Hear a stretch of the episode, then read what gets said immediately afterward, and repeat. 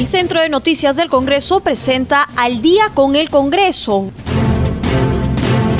una síntesis informativa del trabajo legislativo de representación y fiscalización del Parlamento Nacional, una producción de la Oficina de Comunicaciones del Congreso de la República.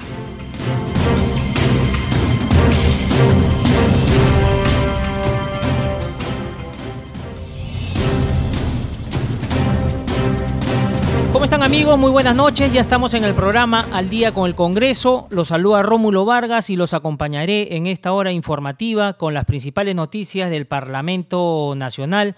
Y antes de ir a los temas de fondo, quisiéramos hacerle recordar a nuestros oyentes vía las ondas de Radio Nacional que llega a todo el Perú que estamos en el día 428 del estado de emergencia por el nuevo coronavirus Debemos de seguir cuidándonos, usando los protocolos, lavado de manos constante, utilizar doble mascarilla y si va a lugares públicos concurridos, haga uso de su protector facial. Ya lo sabe, este virus está más agresivo y solo depende de nosotros para no ser contagiados. Y ya estamos en la línea telefónica con la parlamentaria María Teresa Cabrera, integrante de la Comisión de Justicia, miembro de la bancada de Podemos Perú. ¿Cómo está, congresista Cabrera? Muy buenas noches. Gracias por acceder a la entrevista. Buenas noches, Rómulo. Un cordial saludo a todos tus seguidores. Congresista, antes de, ir a los temas de fondo, vamos a conversar ¿no? con diversos parlamentarios de diversas bancadas sobre la coyuntura legislativa. Vamos a realizar un balance de los proyectos que se aprobaron en los plenos que se desarrollaron en la semana pasada. ¿Y qué nos podría decir usted, congresista Cabrera, en torno a los plenos que se han desarrollado el jueves y viernes, algunos temas pendientes o temas que quizás también la Comisión de Justicia le faltó incluir? Bueno, en realidad debo destacar que una de las propuestas eh, más importantes que han salido la semana pasada ha sido el tema referido a seguridad ciudadana, donde se permite pues el uso de, de los datos ¿no? de, y la, de las telecomunicaciones y la geolocalización para que la policía de manera inmediata pueda hacer uso de ello a los operadores y no estar esperando eh, que pasen pues meses para que recién mediante una orden judicial se pueda acceder a ello, porque ustedes saben de que estos datos usados, por ejemplo, en un caso de, de secuestro, harán la diferencia entre la vida y la muerte, ¿no? De la, de la posible víctima y es así de que esta ley, eh, que espero que no le ponga pues trabas el, señor Sagasti y la promulgue inmediatamente, ¿no? Está referida precisamente a un tema de, de seguridad y fue de la Comisión de Defensa, ¿no? Eh, de que han habido temas que han quedado pendientes, sí, como el tema de la bicameralidad, y el tema de la pensión vitalicia respecto a los expresidentes de la República. Congresista Cabrera, y, y, en ese sentido, en torno al tema del retorno a la bicameralidad, ¿el Congreso que viene estaría debatiendo este tema o sí o sí se aborda en alguno de estos plenos que se están desarrollando? Bueno, eh, al parecer eh, lo vamos a ver nosotros. En realidad, eh, toda la ciudadanía debe entender que la bicameralidad sería la reforma política más importante y trascendental que puede dejar este Congreso, porque significa dotar a, nuestro país de una Cámara reflexiva, así como en el Poder Judicial, si un juez emite una sentencia y con un recurso de apelación el superior revisa, entonces es necesario que exista, pero hay que hacerlo bien eh, en todo momento eh, yo he solicitado en el Pleno que la edad sea de 45 años, si tenemos en consideración precisamente que se va a denominar Senado. Senado viene de la palabra en latín senex, que significa anciano, y lo que eh, funcionaba pues en la antigua Roma el Consejo de Ancianos, porque la edad, la madurez que te da los años, la experiencia no puede ser desperdiciada y como digo, no tiene que existir un peso y un contrapeso ¿no? con los demás poderes del Estado. Entonces, está bien que exista la bicameralidad para que exista un Senado. ¿Por qué? Porque se va a encargar de la producción ¿no? Y, de, y va a revisar de manera reflexiva, ¿no? Todas las normas que emita la Cámara de Diputados. O sea, va a tener a su cargo la normatividad jurídica de nuestro país. Entonces, ¿qué es lo que yo he solicitado, además de la edad? He considerado que las condiciones deben ser eh, no superiores, pero sí de mayor especialización.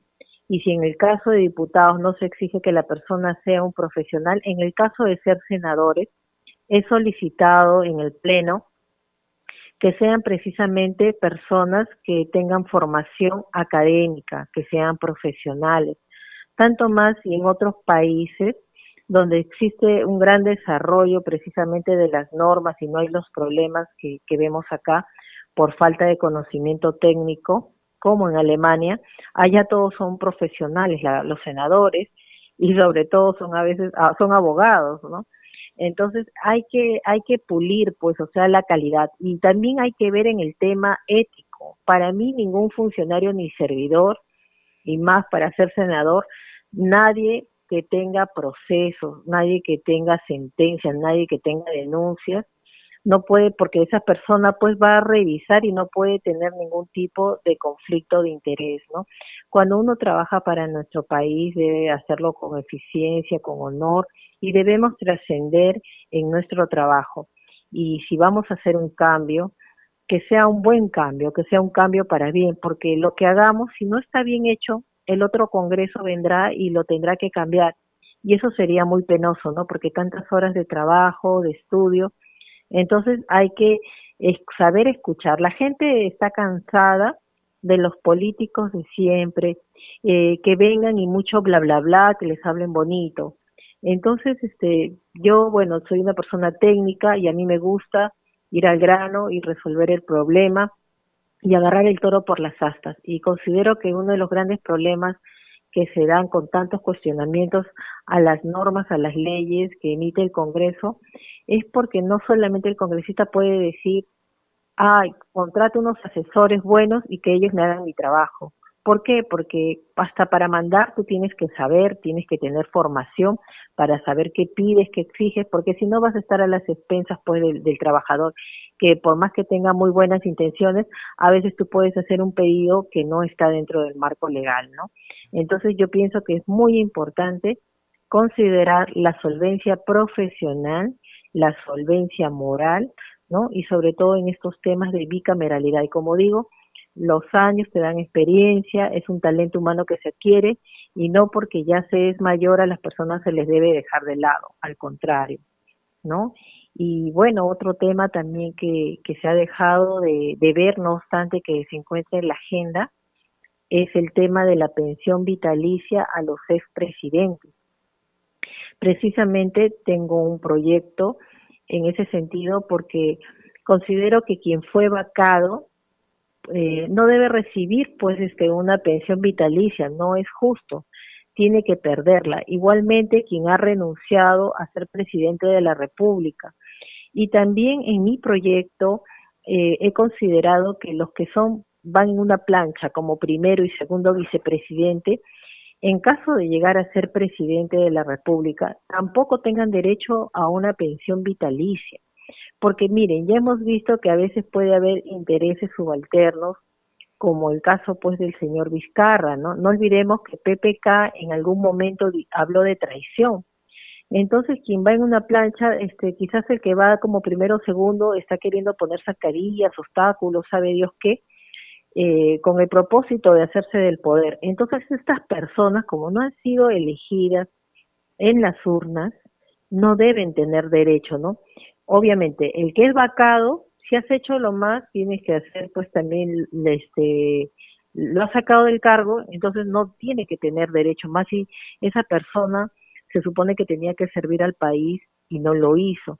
Igualmente considero que no deben tener derecho a pensión vitalicia y lo estoy sugiriendo eh, aquellas personas que ni siquiera han sido primer y segundo vicepresidente sino que por algún tipo de interés subalterno o, de chiripa, valga la palabra, este, han llegado a ser presidente. Por ejemplo, en el caso del señor Sagasti, todos están viendo eh, lo lento que actúa, no es la persona más idónea para ocupar el cargo. Sin embargo, conforme a lo que expresó el congresista Merino en su momento, eh, esta persona le había dicho, ¿no? Que le habían pedido, cuando estábamos en plena tema de vacancia del señor Vizcarra, que él asumiera, ¿no? Entonces, ¿cómo podía asumir una persona que ni siquiera tenía ni, no ha sido notable en el Congreso por nada, y cómo es que podían sugerirle a él si él no era de una bancada minoritaria,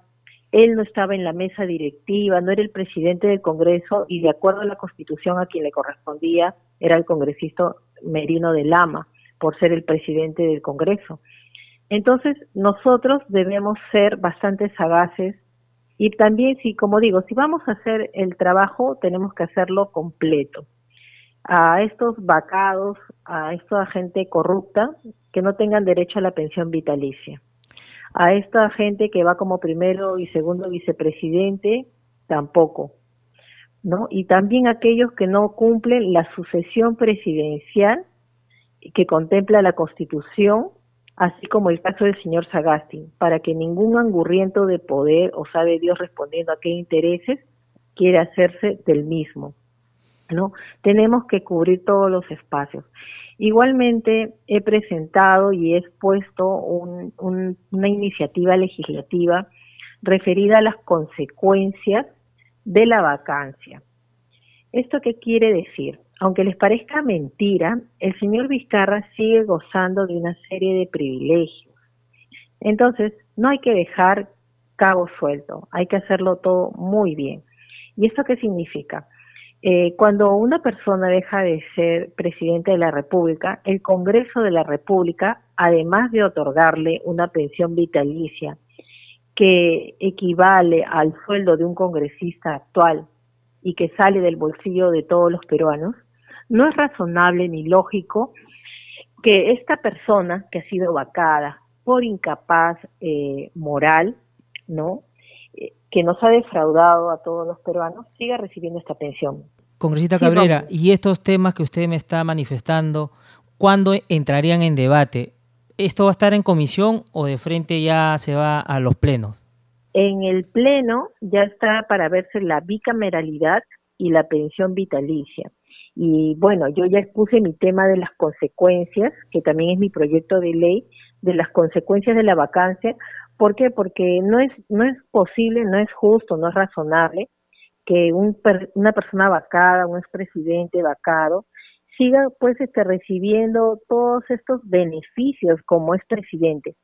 Si se hubiese portado bien y hecho un trabajo excelente, que se lleve pues todo lo que le corresponde, ¿no? Y que, y que Dios lo bendiga y le agradecemos. Pero a un canalla que, que ha sido vacado, que está metido en actos de corrupción, vamos a entregarle eso, es una burla, ¿no? Es una burla para todos los peruanos. Entonces tenemos que corregir y tenemos que hacerlo a través de una iniciativa legislativa. Tampoco considero justo que el señor Sagasti se haga de una pensión en la que todos los peruanos la vamos a pagar hasta que él viva, por unos cuantos meses que está trabajando, por unos seis meses, ¿no? O sea, nunca, creo que nunca ha trabajado para el Estado, creo que ha estado en una ONG, ¿no? y recién los últimos años de su vida para el afán y se va a quedar con todas las gollerías, no me parece justo y sobre todo porque no reacciona eh, como se debe, ¿no? El cargo, a mi parecer, y yo creo que todos consideran lo mismo, le ha quedado grande, ¿no? No ha hecho nada notable, ni en el tema de las vacunas, le hemos querido ayudar, hemos sacado el tema de las vacunas, y este y él dice no que es muy complicado que en otros países no lo están haciendo y eso no es verdad entonces sería conveniente, eso lo hemos hecho para apoyarlo, al ver que al ver tanta lentitud, ineptitud, que poco que no estaba ubicado, ¿no? El Congreso ha tomado la decisión y es más, eh, el dueño de, me parece, de SIVA, de una empresa de transportes, está, está comprado ya y, y, no le dan la, la facilidad y ya está demostrado que cuanto más gente se vacune, estas personas si se llegaran a contagiar no van a morir. Sin embargo, ahora, este, algo que, también quiero comentar, ¿no? Eh, hace poco la, la Premier dijo, dos millones y medio de personas se han dejado de vacunar porque este, hubo una campaña mediática, ¿no? Que cuestionaron la vacuna de Sinopharm. Pero si uno analiza, eh, porque los peruanos somos muy inteligentes y, somos muy acuciosos, si hasta ahorita eh, hemos recién llegado, creo, a vacunar eh, un millón de personas, ni siquiera un millón de personas, ¿no? Este, ¿cómo, pues, ¿Cómo es que se puede aseverar que dos millones y medio se quedaron sin vacunas por la campaña mediática? Entonces, yo creo que falta transparencia, nuestras autoridades no están actuando con coherencia, eh, es un despacho presidencial que ya ha demostrado con la información que hemos tenido porque andan comprando cupcake, eh, ropa, zapatos y no se duelen del pueblo. No saben que cuando uno está en emergencia tiene que actuar de manera austera, ¿no? Y eso es bastante lamentable. Yo espero que en estos pocos meses se encamine la situación. Así es, congresista. Bueno, ya estamos a pocos meses, ¿no? De que el presidente Sagasti deje el gobierno. Ahí ya nuevamente ya se hará un balance ¿no? de la gestión que ha realizado y bueno, que, se agarre. Congresista. No, y Sagasti tenía que realizar dos cosas, únicamente preocuparse en las vacunas y garantizar elecciones limpias. Y hemos visto cuánta gente ha denunciado que estas elecciones no han sido limpias y no pasa nada. Y qué lamentable realmente que las autoridades como la fiscal de la Nación, el defensor del pueblo no hagan nada ¿no? Y el tema de la vacuna ya hemos visto, ¿no? Que a cuentagotas y encima jeringas vacías. ¿Qué dice el ministro de Salud? ¿Quiénes son esos canallas que se están aprovechando de la situación, que no, que no les interesa un rábano la gente, que deben estar haciendo algún tipo de negocio o beneficiando o vendiéndolas? ¿Cómo es que han vacunado a nuestra gente, a nuestros adultos mayores con jeringas vacías? O sabe Dios, ya a mí me da que pensar hasta qué, qué les habrán puesto Así es. Hasta suero. Y eso es inconcebible, ¿no? Congresista Cabrera, y ya en el tema político, 6 de junio se vienen las elecciones. ¿Qué nos podría decir sobre los candidatos? Bueno, eh, me hubiese gustado que hayan cuatro debates entre los candidatos presidenciales sin perjuicio de los debates técnicos y entre los vicepresidentes, ¿no? Yo lo que pediría sería este, que la gente evalúe, chequee los planes de trabajo, ¿no? Hay que escuchar a ambos candidatos, ¿no? Y actuar con mucha prudencia, que no se actúe por el hígado, por resentimiento, sino que actuemos pensando en nuestro país, el bienestar de todos, de nuestros hijos, ¿no? Este, yo creo que eh, los peruanos van a saber tomar la decisión que se requiere en estos momentos, ¿no? Los llamo a la reflexión, ¿no? Invoco ello y estoy segura que, que van a leer los planes y vamos a esperar como todos el debate y no solamente el debate, sino ver el equipo técnico y de quiénes están rodeando los candidatos presidenciales, porque dime con quién andas y te diré quién eres. Así es, congresista Cabrera, muchísimas gracias por haber estado con nosotros. Ya estaremos en comunicación con usted más adelante para hablar sobre estos y diversos temas de la coyuntura parlamentaria. Muchas gracias y muy buenas noches. Gracias a ti, Rómulo. Buenas noches a todos. Y a esta hora de la noche nos trasladamos hasta el Congreso de la República. Tenemos información en vivo con nuestro colega de la multiplataforma de CNC, Francisco Pérez, para que nos brinde las últimas noticias del legislativo. ¿Cómo está Francisco? Muy buenas noches. Gracias Rómulo, buenas noches. Buenas noches a nuestros amigos y amigas oyentes también del día con el Congreso. Hoy 17 de mayo del 2021 reiniciamos una semana con actividades en el Congreso de la República. Actividades que han estado centradas básicamente con la presencia del ministro de Salud, Oscar Ugarte, en dos comisiones, en dos grupos de trabajo. Ha estado en la sesión conjunta realizada entre las comisiones de salud y la Comisión Especial COVID-19 y posteriormente se presentó también ante la Comisión de Relaciones Exteriores para brindar detalles de los avances en el proceso de vacunación y de la cantidad de vacunas que también ya se están recibiendo hasta el momento y las que se encuentran comprometidas para eh, los próximos meses, eh, por lo menos hasta final de año y también en lo que va del gobierno del presidente de la República, Francisco Sagasti. Eh, pero antes de ello, comentarles que esta mañana también sesionó muy temprano la subcomisión de acusaciones constitucionales que tenía pendiente ver la denuncia constitucional contra el exministro de Transportes Bruno Yufra, quien ha sido o fue incluido en este caso eh, de los conocidos Mamani Audios, Mamani Videos, que fueron estos audios y videos que fueron difundidos por el fenecido excongresista Moisés Mamani, en los cuales se eh, podía comprobar aparentemente algunos cambios de favores por eh, los votos en contra de la vacancia del entonces presidente Pedro Pablo Kuczynski. Eh, la subcomisión entró en una situación en la cual se ha pedido un cuarto intermedio por parte del congresista Fernando Meléndez con eh, relación a la ponencia que él tenía sobre la denuncia contra eh, el exministro de Transportes y Comunicaciones Bruno Yufra. El informe final presentado por el congresista Meléndez recomendaba no lugar la denuncia contra Bruno Yufra. Eh, este informe final concluía finalmente en que se debía archivar la denuncia constitucional presentada contra el exministro de Transportes y Comunicaciones. El informe presentado por el congresista Fernando Meléndez de Alianza por el Progreso culminó con una votación de ocho abstenciones, seis votos a favor y dos en contra, razón por la cual, al tener una mayor cantidad de abstenciones, este informe no podía ser o no podía tener un destino final. Eh, el, el, informe tendrá que ser puesto a votación nuevamente en una próxima sesión, tal como lo ha señalado la congresista Tania Rodas, quien estuvo conduciendo la sesión en su calidad de vicepresidenta de la subcomisión. ¿Qué señala este informe que ha presentado Fernando Meléndez?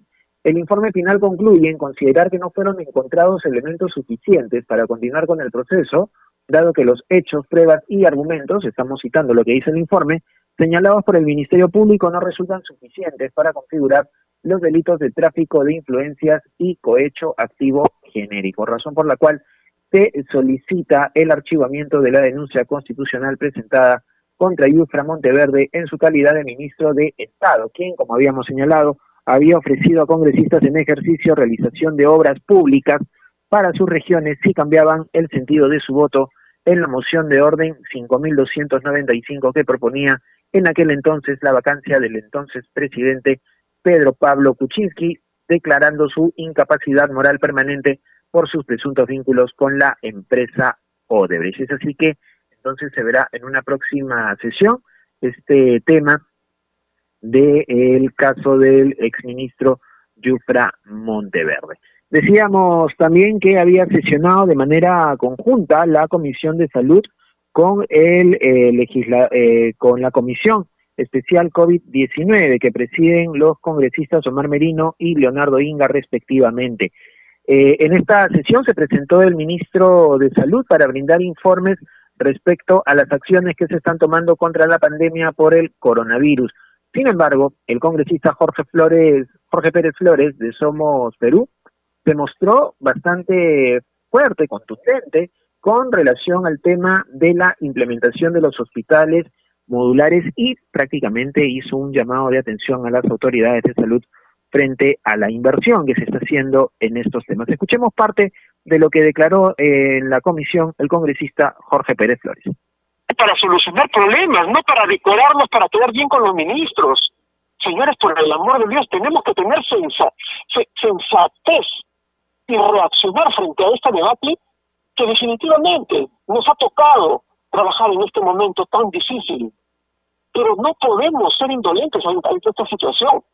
Dígame efectivamente cuánto, cuánto se ha destinado al tema de salud. Prácticamente nada. Hemos gastado, eh, estamos haciendo un presupuesto modificado muy parecido al año pasado. Muy parecido como si como que como que si no tuviésemos un, un problema serio acá. Y realmente ante esa situación yo creo que es momento de poder agilizar las cosas. No nos podemos demorar 14 años en un hospital.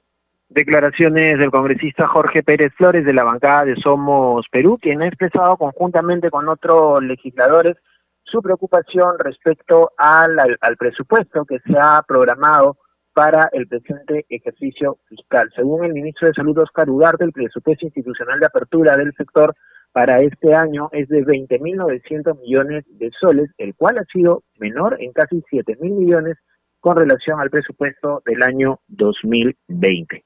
Es la información que tenemos por el momento, Rómulo. Retornamos contigo con más detalles más adelante. Gracias Francisco, nos reencontramos el día de mañana con más informaciones del Congreso de la República. Muy buenas noches. Buenas noches, hasta mañana.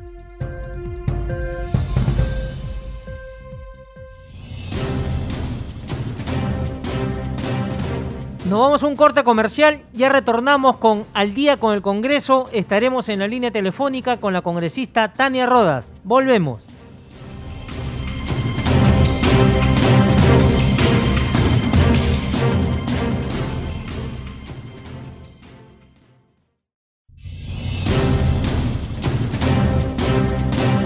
Continuamos con el programa y a esta hora de la noche nos atiende la congresista Tania Rodas, integrante de la Comisión Especial COVID-19 y también miembro de la Comisión de Salud y Población.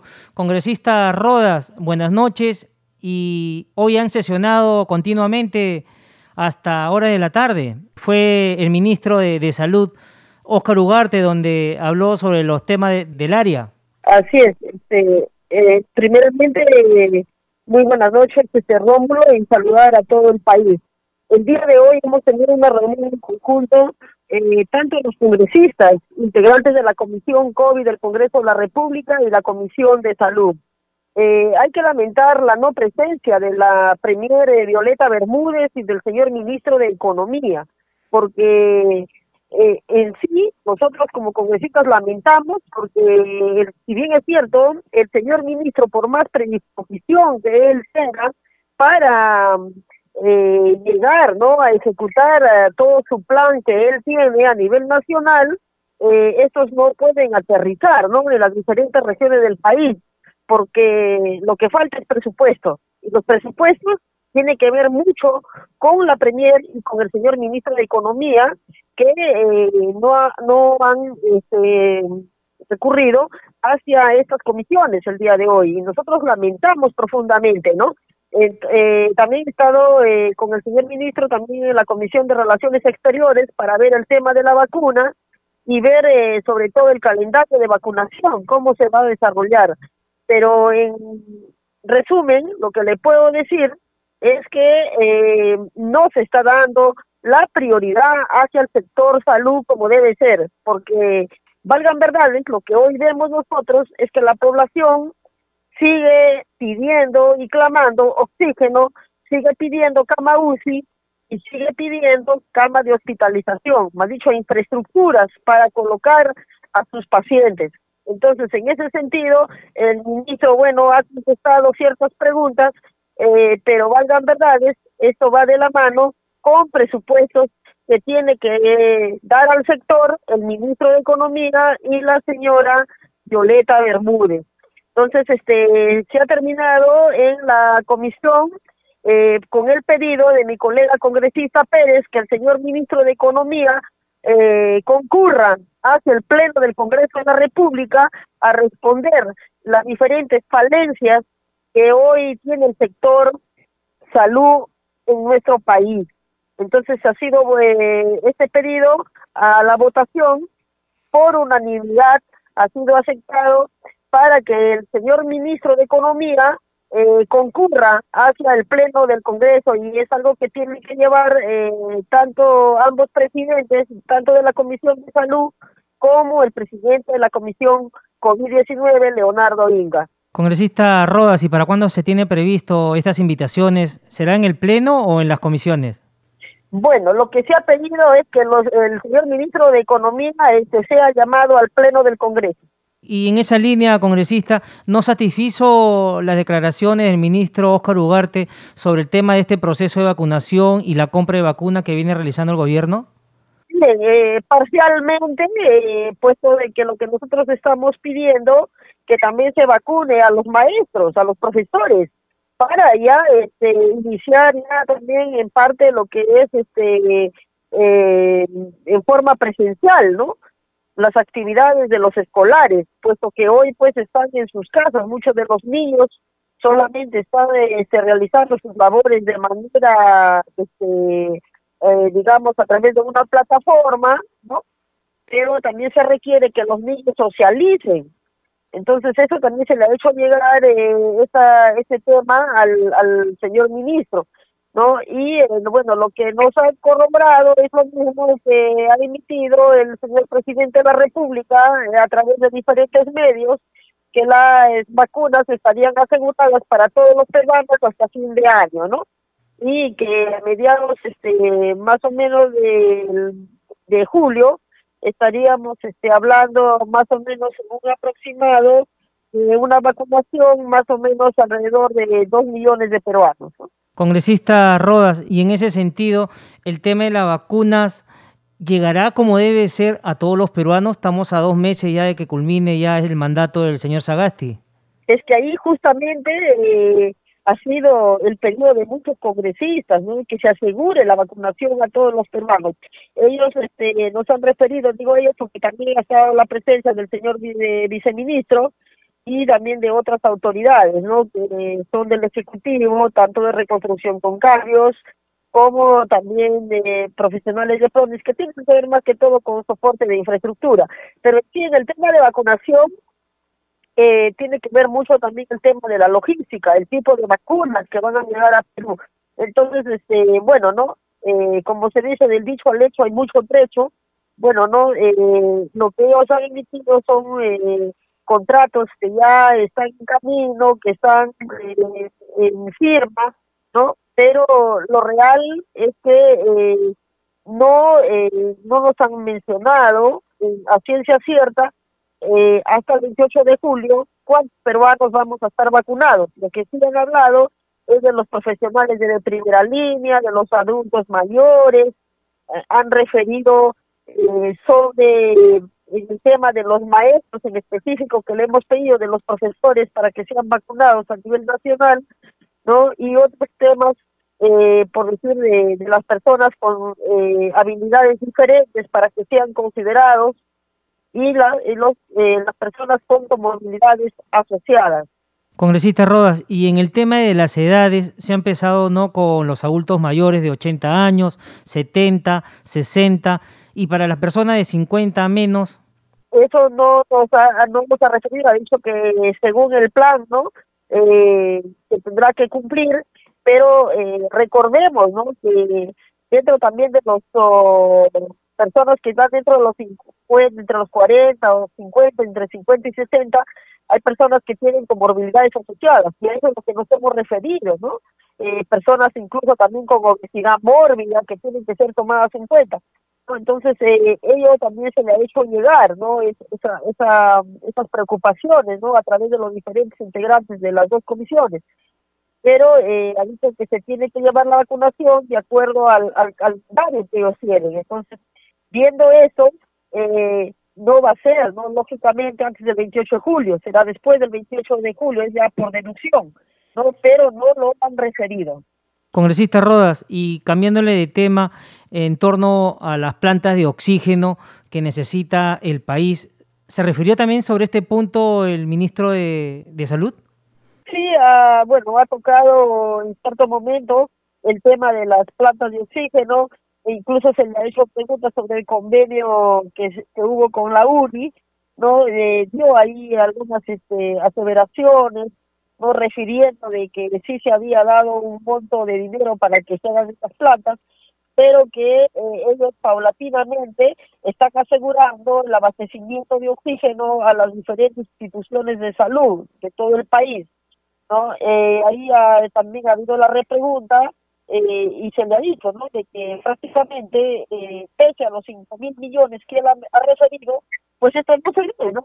No se ve en realidad, ¿no? Porque la población sigue pidiendo y solicitando oxígeno y eso al parecer no aterriza. La política de salud pública que tiene el ministro de Salud no aterriza en las diferentes regiones porque al parecer hay un divorcio entre los gobiernos regionales y en el caso y en este caso el ente rector el Ministerio de Salud ¿no? entonces eso también se le ha recalcado al señor ministro ¿no? porque eh, ellos como ente rector tienen que eh, estar viendo que, que esto funcione, ¿no? Y cómo se está ejecutando también los presupuestos a nivel regional. No solamente se trata de decir, es mi responsabilidad, ¿no? Porque en un cierto momento el señor ministro eh, prácticamente dijo de que no era su responsabilidad, ¿no?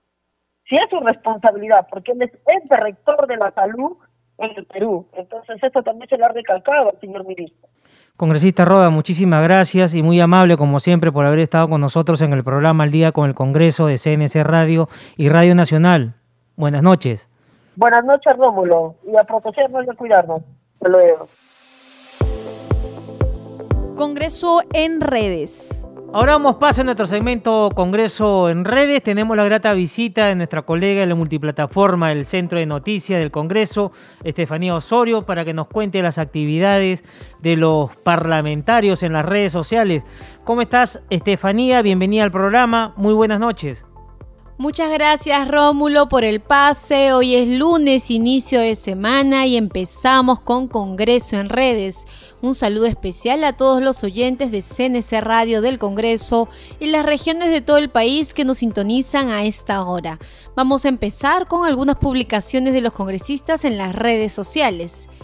Y empezamos con la cuenta del Congreso de la República, quien da a conocer que la Comisión de Acusaciones Constitucionales debatió el informe final de la denuncia constitucional 244 contra el exministro Bruno Yufra Monteverde ante juicio político por la presunta comisión de delitos de cohecho activo genérico, impropio y tráfico de influencias, tipificado en los artículos 397 y 400 del Código Penal. Asimismo, también publica la cuenta oficial del Congreso, que ya está editada La Voz del Congreso, el boletín informativo donde usted puede enterarse de todas las noticias referidas a las sesiones, los plenos, los proyectos de leyes aprobados, entre otros temas. Y esta semana también cabe recordar que el Pleno rechazó el debate de mociones de censura contra la mesa directiva y el presidente de la República. Continuamos con más en Congreso en Redes. La parlamentaria Julia Iquipa Torres del FREPAP anunció que el Pleno Virtual aprobó en primera votación el proyecto de ley 6348, ley de reforma constitucional que establece el régimen de residencia temporal del expresidente de la República, prohibiendo que los presidentes se queden en el país al término de su mandato. Seguimos con más en las redes. También el legislador Rolando Ruiz Pinedo de Acción Popular anuncia que hoy se celebre el Día Mundial del Reciclaje con el objetivo de generar conciencia sobre la importancia de usar responsablemente nuestros residuos en favor del cuidado de nuestro planeta. También señala que cada acción contribuye al cambio, a un llamado para hacer reciclaje. Bueno, también en otras informaciones de las redes sociales, la parlamentaria María Teresa Cabrera de Podemos Perú señala que ya se inició la vacunación a personas con síndrome de Down. Hace un llamado al gobierno a que no se olvide también de las personas vulnerables que sufren otras enfermedades como autismo, distrofia muscular enfermedades congénitas o degenerativas. Plantea que esas personas ya deberían estar en el plan de vacunación. Seguimos con más también en las redes sociales. El congresista José Vega Antonio de la bancada de UPP afirma que se cumplió con los aportantes y exaportantes de las AFP. Indica que este 19 de mayo la Superintendencia de Banca y Seguros publicará reglamento para la devolución de las cuatro UITs, así que atentos todos para la devolución de sus aportes. Continuamos con más. También la legisladora Liliana Pinedo Achaca de Fuerza Popular hace llegar un saludo especial al conmemorarse el Día Internacional de la Familia. Indica que en estos tiempos de pandemia necesitamos más que el respaldo de nuestros seres queridos para afrontar momentos difíciles. Feliz Día Internacional de la Familia. Y por último, en otras noticias, la congresista Zenaida Solís del Partido Morado afirma que mientras las autoridades de la SUNAFIL, gobiernos regionales, Policía Nacional, miren para un costado, la salud, seguridad y los derechos laborales de los trabajadores seguirán siendo burlados. Y no es que falten leyes, indica que falta honestidad para hacer su trabajo. Así que hemos llegado al final del segmento de Congreso en redes. Bueno, Rómulo, esto fue todo por hoy, pero recordarles a todos nuestros oyentes que siempre pueden mantenerse informados de todas las actividades parlamentarias siguiendo nuestras redes sociales en Instagram, Facebook y Twitter. Ya saben que nos encuentran como Congreso Perú. Adelante contigo, Rómulo. Gracias, Estefanía. Nos reencontramos el día de mañana con más noticias desde las redes. Seguimos con el programa y a esta hora de la noche nos atiende el legislador Napoleón Puño, integrante de la Comisión Agraria, miembro de la bancada de APP. Congresista Puño, muy buenas noches. Estamos realizando un balance de los proyectos que se aprobaron en los plenos, se desarrollaron la semana pasada. Faltaron algunos temas pendientes, congresista. También está este tema, ¿no? Que el Pleno declara de interés nacional la creación del distrito de Puerto Pizarro en Tumbes. Congresista Puño, muy buenas noches. Buenas noches, muy buenas noches. Muchas gracias por el enlace. Efectivamente, yo creo que el jueves 13 y viernes 14 eh, que se desarrollaron estos dos plenos, han habido importantes proyectos de ley hechos ley por el Congreso de la República. Y entre uno de ellos, pues, es declarar de necesidad y utilidad pública la creación del distrito de Puerto Pizarro allá en la región de Tumbes. Yo creo que esta, este es un gran logro por parte de los pobladores de Puerto Pizarro y de los congresistas tumbesinos que anteriormente estuvieron en el Congreso Nacional y yo lo que he hecho es impulsar desde la comisión esta ley que se acaba pues de aprobar Puerto Pizarro es un distrito que será histórico, pues, en la historia de nuestra vez de que aquí, pues, inició la conquista del Perú, haciendo el primer viaje de Francisco Pizarro. Y además también Puerto Pizarro, con la creación de su distrito, prácticamente se cierra la frontera eh, peruano-ecuatoriana, toda vez que esa, esa parte de la frontera del mar es bastante afectada por efecto pues de los navegantes ecuatorianos. Espero que ahora que vayan a haber autoridades más firmes ya como distrito, se pueda pues defender la soberanía nacional en esta parte del país. Muy importante esta ley que aprobaba el Congreso el día jueves. Congresista Puño, ¿y qué es lo que se puede destacar de Puerto Pizarro? ¿Cuál es el trabajo que realiza la población de, de esa zona? Mire usted, eh, los pobladores de Puerto Pizarro son sobre todo pescadores, pero no hay que olvidar pues que Puerto Pizarro su, eh, se encuentra aquí el Santuario Nacional de los Manglares con casi 3.000 hectáreas de tierra, de, de bosques de manglares que se dedican pues a la producción de conchas negras y cangrejo rojo y otros crustáceos. Y además también indicarle que Puerto Pizarro, en sus playas de mar, son una de las mejores playas que tenemos en la costa del país, con temperaturas por 23 grados centígrados y que por este, por este tema de la temperatura, más de mil especies de, de peces vienen a desovar a esta zona. Por lo tanto, las cinco millas del mar de Puerto Pizarro es uno de los mejores y los más ricos en peces de la costa de nuestro país. Congresista Puño, y en ese sentido, ¿cómo destacar el trabajo que realiza toda esa población de Tumbes en el sentido de que la pesca peruana salga a flote en estas condiciones que estamos atravesando?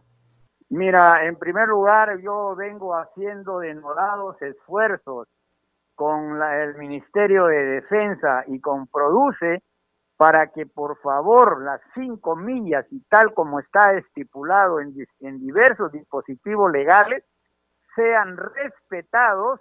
¿Por qué? Porque en esta zona, como es rica en peces, muchas tripulaciones del sur del Perú, de Piura, de Lambayeque y hasta de Chimbote, llegan a pescar dentro de las cinco millas, lo que está causando una gran depredación y contaminación de peces en Puerto Pizarro.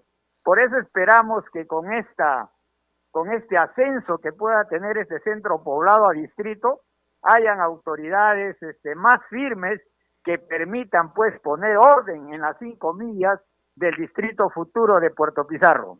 Congresista Puño, ¿y a quién le corresponde poner ese orden en la zona? En la zona le corresponde poner ese orden a DICAPI, o sea, la Dirección de, de, la Marina, que, tiene que ver con, las cinco millas, a Produce, a la Policía Nacional y a la Fiscalía, de, en este caso de Tumbe de Prevención del Delito, ¿no? O Medio Ambiente. Congresista Puño, ¿y la autoridad local también entra a tallar ahí? Por supuesto, los alcaldes cumplen una función muy importante porque ellos, por ejemplo, la depredación que se produce actualmente en Puerto Pizarro es que estos arrastreros o bolicheros, como usan aparejos de pesca totalmente prohibidos en las cinco millas, arrasan con todo tipo de peces, de los peces más pequeños que recién están desobando y prácticamente o los tiran al mar o los llevan a los mercados. Entonces yo había hecho sendas reuniones con los alcaldes de los puertos de Tumbes para que como alcaldes y en coordinación que con Produce prohíban pues la venta de estos filetes de pescaditos que sirven indudablemente para ceviche, pero que es una depredación de nuestro mar. O sea, un alcalde cumple una función muy importante en esta zona. Congresista Puño, ¿y cómo hacer ahora que estamos lamentablemente pasando una situación problemática con el tema de la pandemia COVID-19, el tema del turismo? ¿Cómo rescatar eso? Mire, Puerto Pizarro es un lugar turístico por excelencia. En Puerto Pizarro, como tú sabes, este, está, por ejemplo, la isla del amor, está la isla del hueso de la ballena, está el ingreso cuando el río Tumbe se junta con el mar, está, por ejemplo, el, parque del Socriadero de cocodrilos, está, por ejemplo, las miles de aves que llegan en forma eh, digamos, de otros países, de otros mundos, bien llegan a justamente al Puerto Pizarro. Entonces hay un tema turístico muy importante. Yo creo que en este momento que estamos en esta pandemia, pero sin embargo, con las últimas disposiciones legales que están habiendo, está habiendo ya un turismo lento, pero de todas maneras no deja de ser problema, porque la mayoría de gente se dedica también a la pesca y al turismo, principalmente de los manglares de Tumbes, ¿no? Así es, congresista Puño, Tumbes es, una ciudad emblemática en el sentido por el calor de, su gente, su rica gastronomía. El tema de Tumbes es hablar de cosas mayores, congresista. Ya me abrió el apetito, ya. Y cambiándole de tema, congresista Puño. Hay eh, cevicherías de noche, por si acaso. Uy, uy, uy. ¿Y qué se come? ¿Ceviche también de noche?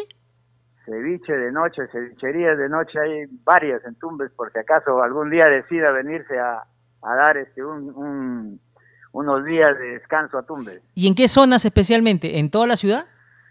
Eh, no, en toda la ciudad, en la Plaza de Armas, por ejemplo, hay dos, este, dos restaurantes y también en, en el futuro distrito de Andrés Araujo Morán está la mejor este, cevichería nocturna de Tumbes, ¿no? Perfecto, congresista Puño, estamos apuntando acá ese la cevichería de Tumbe. Congresista, y cambiándole de tema, eh, la semana pasada también se, abordó la ley que faculta a los gobiernos regionales y gobiernos locales para utilizar el 25% del canon sobre canon, regalías mineras, rentas de aduanas y Fondo de Desarrollo Socioeconómico de Camisea para implementar y repotenciar los sectores de salud, educación y agricultura ante la emergencia nacional a causa de la pandemia. Este es un gran tema para desarrollar, ¿no? ¿Cómo lo tomó sus, colegas de, de otras bancadas? Bueno, efectivamente nosotros ya este proyecto en la comisión de, descentralización ya lo habíamos estudiado bien, porque indudablemente ahora con la pandemia todas las municipalidades del Perú, sean distritales o provinciales, prácticamente el ingreso de sus recursos propios es cero. Y ya van con dos años consecutivos prácticamente en este problema y muchas, muchas actividades de los gobiernos locales universidades, gobierno regional, eran pagadas indudablemente por estos ingresos propios, pero ahora que ya no tienen ingresos propios y, la pandemia sigue, entonces prácticamente el, el, Congreso ha aprobado una ley que permite que el 25% del canon sean utilizados por estas autoridades de los gobiernos municipales, regionales y universidades para poder afrontar esas actividades que ellos venían este, afrontando con el tema de los ingresos propios. Yo creo que es una gran ley. Lo que yo pedí en el Congreso de la República es que no solamente sea para épocas de pandemia, sino puede quedar en una forma permanente para poder apoyar efectivamente como merece la agricultura, la salud y la educación, no olvidándonos pues que la ley, la ley de municipalidades le otorga gran potestad de los alcaldes para poder este, implementar postas médicas, hacer este, indudablemente cuestión de medicina preventiva, etcétera, etcétera. Y en, la agricultura para generar puestos de trabajo inmediatamente en las diferentes zonas de nuestro país. Congresista Puño, y en ese sentido, ¿todas las regiones se verán beneficiadas? Bueno, serán beneficiadas las regiones que tienen canon sobre canon, sea de, por ejemplo, en el norte tenemos canon y sobre canon gasífero y petrolero. Hay otras zonas que tienen canon en mineros, etcétera, etcétera, ¿no? Congresista Puño, muchísimas gracias por haber estado con nosotros en el programa Al Día con el Congreso de CNC Radio y Radio Nacional. Muy buenas noches. Buenas noches y muchas gracias. Ya no hay tiempo para más, solo para recordarles que nuestro horario en Nacional es a partir de las 7 de la noche. Con nosotros será hasta el día de mañana. Muy buenas noches.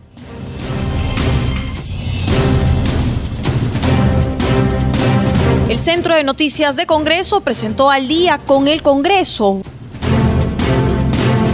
una síntesis informativa del trabajo legislativo de representación y fiscalización del Parlamento Nacional, una producción de la Oficina de Comunicaciones del Congreso de la República.